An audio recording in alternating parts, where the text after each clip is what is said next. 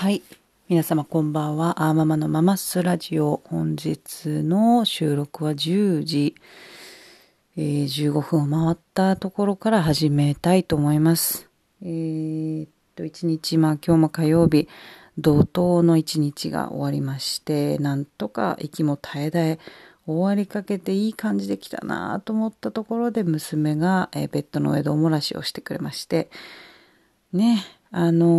ー初めてだったらね、あれなんですけど、何度もこれやってきてるので、ちょっと私も怒りまして、娘も大号泣で、ごめんなさいみたいな感じで言ってたんですけども、まあね、かわいそうですよね。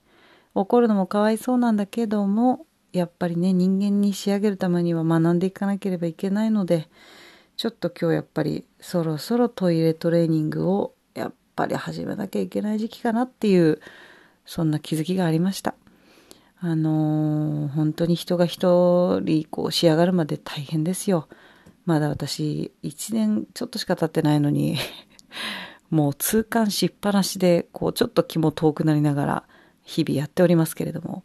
あのー本当にね、子供がやっぱりいることで気がつかされることっていうのは膨大ですね。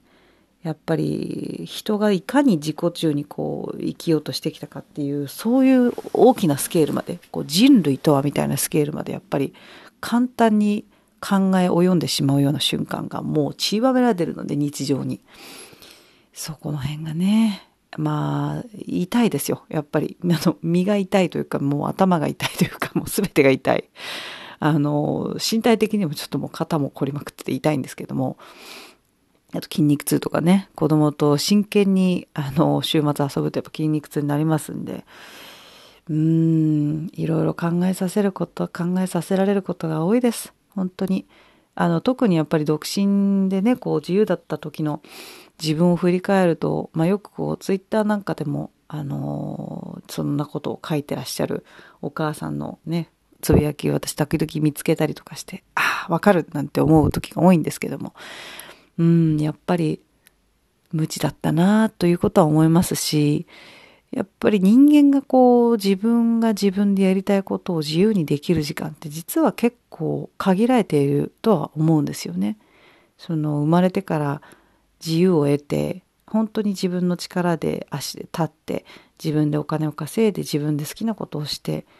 で誰のお世話にもならないでまあ生きていけるという時間帯って本当に一部なのでそれがね早く終わってしまう人もいるしまああの長い間結構それが可能な人もいたりとかそれはそれぞれの人生と運命だと思うんですけれどもなんかその間に人類っておごりがちだなっていうところを結構最近思ったりすることが多くてですね。まあ政治やってる方とかそうなんですけどあと街でやっぱり、まあ、子供がねいる方に冷たくするようなこう風潮もやっぱりなくはないので子供がいる方は、まあ、経験された方多いと思うんですけれども特にやっぱり海外から帰ってきて日本のこの子育て家庭だとか子育てをしている方に対する風当たり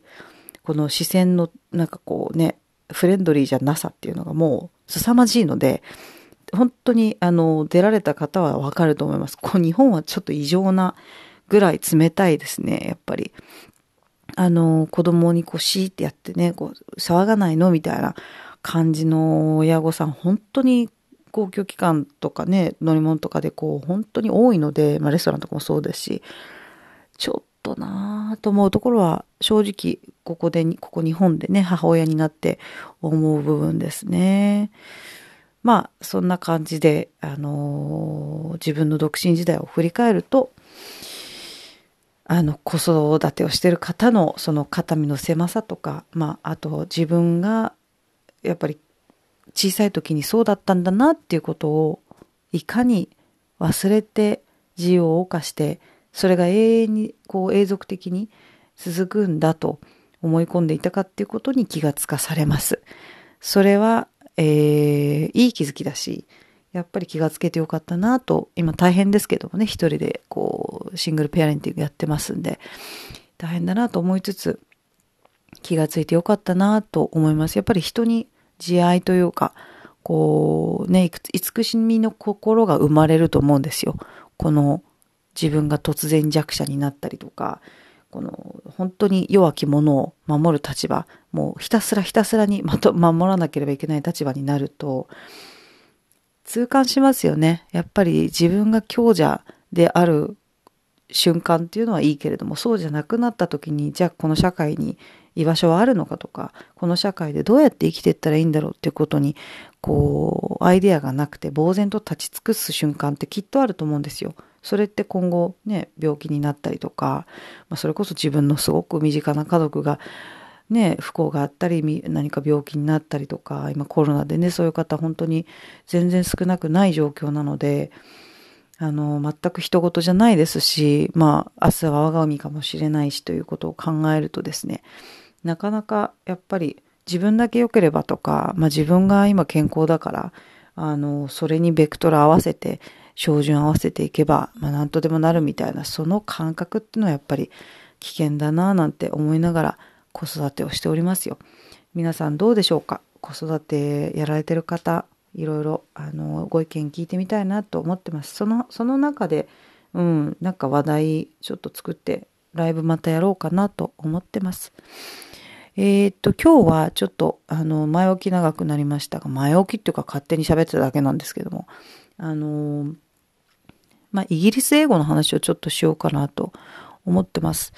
えっ、と、日本ではまあ、よくね、アメリカ英語、カナダとかはちょっと入ってるのかな。あの、そうですね、北米系の英語がやっぱり教材だとか、あの、学校教育の中でもリスニングに使われてたりだとか、あと表現自体もテキストに載ってるものはほとんどあちらの方のものになっているので、えー、っとですね、私がイギリスに行って、まあ最初降り立って、さあここで暮らそうと思った時に、まあ本当に面食らいましたね。イギリス英語のその違いに。もうまず結構テンポが速い、違う。あの、速いですね、やっぱり。なのでそのテンポとかリズム感に全然こう馴染みがなかったので、うん、結構最初戸惑いましたね。伝わるはずのものが伝わってないみたいな感覚もありましたし、ある程度は基本的なところで話せるよねと自分で思って言ってはいたんですけども、話せなかったですね。なので、うん、結構最初は苦労して、あの習得、耳を鳴らすところから、うん、したような記憶があります。もうずっと前のお話ですけれども。で、まあ私実は母も父もイギリスに住んでいた経験もあって、あの、まあ父は住んでなくて、あれか、えっ、ー、と、彼の会社が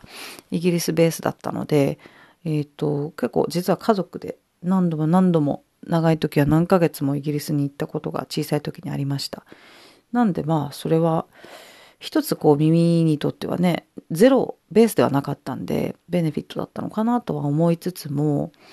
うん、やっぱり自分がいざ単身乗り込んでって、さあ、お話してくださいって言われた時に、そんなに簡単に出てくるほどは入ってなかったですよね。母もイギリス英語でずっとやってきていたので、夫の感覚はあったんですけれども、まあ自分が話すっていうのとはまた違いますよね。あとやっぱりネイティブのこうローカルの人たちが鉛とかね、アクセント持ってこちらに話してくると、それはやっぱりどこの国行ってもそうだと思いますけども、慣れるまでは時間がかかるもので、うん、最初、だから私の経験のお話をすると、えっ、ー、と、まあ普通に社会人経験もつけた上で行ったんですけれども、えっ、ー、と、まずカフェに、語学学校にちょっと、えっ、と、数、数週間かな、アサインだけして、とりあえずまあ席を置くという意味でも行ったんですけども、その近所のカフェですね、えー、に勤めて、えっ、ー、と、そこでサンドイッチを売るっていう、自分にチャレンジを課してですね、そこでなんとか、えー、そのランチタイムの忙しいスピードに、ものすごい速いスピードでこうみんな、なんとか一個ちょうだいみたいな感じの、あのスピードにこう負けないように喋って聞いて喋って聞いてお会計してっていう、あれを、えー、やらなければいけない状況に無理やり身を置いてみました。結果として、本当にそれは大正解で、かなり、うん、良くなりましたね、その時点で。聞き取れないってことはもうなくなったし、最初はね、あの、バターすらもう何言ってんのかわかんないっていうね、バターちょうだいっていうのが、え、な、何ですか？ん？バブッチャ？ーみたいな、肉屋かよ？みたいな、もうね、相当ひどい状態。それで相手もイラつくっていう。あの、ローカルなカフェなのに、バターすら出せないっていう、そのね、飛んだことになっていて、そんなカフェないですよね。バターが聞き取れないって、どういう人雇ってんの？って話になっちゃうので、まあ、ボコボコにこうね、お客さんにも怒られたり、あの クレーム入れられたり、いろいろありましたけども、まあね、それは本当に語学習得には実は大事なことなんですね。これどんな語学でも言えると思うんですけども、やっぱりね、へし折られること。あの、母国語で特にこう、流暢な人だとか、あの、学つけたみたいな、こう思ってらっしゃる方とかはね、本当に語学やろうと思ったら一旦へし折られた方がいいですね。そのプライドみたいなもの。私別になかったつもりなんですよ。ただ、やっぱりね、あったんでしょうね。すごく悔しかったし、何度も泣いて、あのうん、嫌な思いもいっぱいしたし、受け入れるまでやっぱり少し時間かかりましたね。こんなに喋れなくて、こんなに惨めな自分って何なのかなっていう。そこは多分通過しないといけない儀礼なのかなとは今振り返ると思いますね。で、逆に言えばそこの感覚、悔しさとか、惨めさとかのあの感覚、なんで伝わらないの？じゃあ伝えられない私って何なの？っていう、あの感覚を味わってしまえさえすれば、他の言語で同じことを経験しなくてはならなくても、あの、もう抗体がついているので、大丈夫なんですね。なので、うん、私日常程度の会話でフランス語ができるんですけれども、それもやっぱり、うん、結構、フレキシブルな頭で、本当にこう柔らかい頭で臨むことができたなとは、英語をやっぱりそのイギリスに行った時にかなりへし折られたことでプライドだとかやっぱりこういろんな自負みたいなものをへし折られたことで、うん、だいぶ楽だったなというふうに思います。これからも私何カ国語がは勉強しなきゃいけないので、うん、全然そういう意味では怖くないですね。どれだけなんか馬鹿にされても全然いいですよっていう感じがしますね。まあ、あとすでに何カ国国、何カ国語、何カ 国語か、何カ国語か、すいません、こんなとこで練習して、あのー、話せると、やっぱりそれは自信につながるので、うん、なんか、例えば、イギリス人なんかはね、あんまりこう、自分がこう、特権階級だと思ってる人も結構多いので、あの、特に言語的に、あの、学ぶ必要がないとやっぱり思ってる人が多いから、第二外国語を全然喋れない人が実は多いんですね。だからそういう人と、例えば、あの、対峙するときに、実は自分は二カ国語喋れるっていうことは、そこはなんか自分の自信につながると思うので、意識としては留めておいていいのかなと思いますね。ただ、やっぱりど、ど、なたかのその相手の、あの、国の言葉を習得させてもらうというか、そこでその地に住まわせてもらって、その人たちに伝えなきゃいけないことがあるので、そこにいるわけなので、やっぱりそういう相手の言葉に合わせる言語を学んで相手に合わせていくっていうのは一つ重要な姿勢かなと思いますね。その辺がなんかかこう、堅くなになってしまったりとか、硬い頭でいくと、うん、なかなか言語っていうのは入ってこないかなとは思います。で、特にやっぱりイギリス英語だと、もともと日本人はそんなにこう耳に馴染めるような状況に、まあ教育環境がないので、まあ結構苦労するかなとは思いますね、最初の段階では。ただ、慣れてしまうと、あのね、変な R とか、ああいうこうね、すごく、特にか、うん、なんかアメリカの西海岸の方とか、内地もそうですけどやっぱすごい巻きますよね。あーみたいな。ああいうことはしなくていいので、イギリス英語に関しては。実は、この口内環境的には、あの、口内環境っていうのかな、口の中の筋肉運動的な意味で言うと、楽ですよ。そのまんまでいいので結構。で、しかも、まあ、イタリア人とかね、もうそのまんまの感じで自分たちのペースでも来てますし、別に相手の発音にきっちり合わせていく必要も私全然ないと思うので、まあ、日本人英語でもいいんじゃないかなとかも思いますね。ただし、さっき言ったやっぱりテンポ。テンポだけは、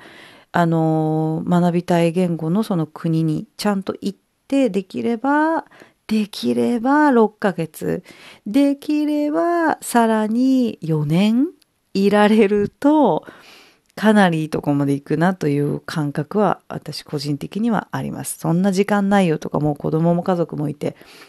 こんな風にはね、時間取れませんよっていう方がほとんどだと思うので、まあそこ、その環境下でどうやって学習したらいいんですか、ブラッシュアップしたらいいんですかっていう話はまた別途、どこか他のタイミングでやりたいなとは思っております。なのでまあイギリス英語は、えー、慣れてしまえばそんなに難しくないですよっていうお話と、まあ、あの結構独特な言い回しだとか発音だとかっていうのがありますよというあのお話でした。イギリス英語に関してはまた今後もあのいろいろお話を展開していきたいと思いますので、興味ある方はどうぞ聞いてみてください。それではおやすみなさい。今週もまた残り頑張りましょう。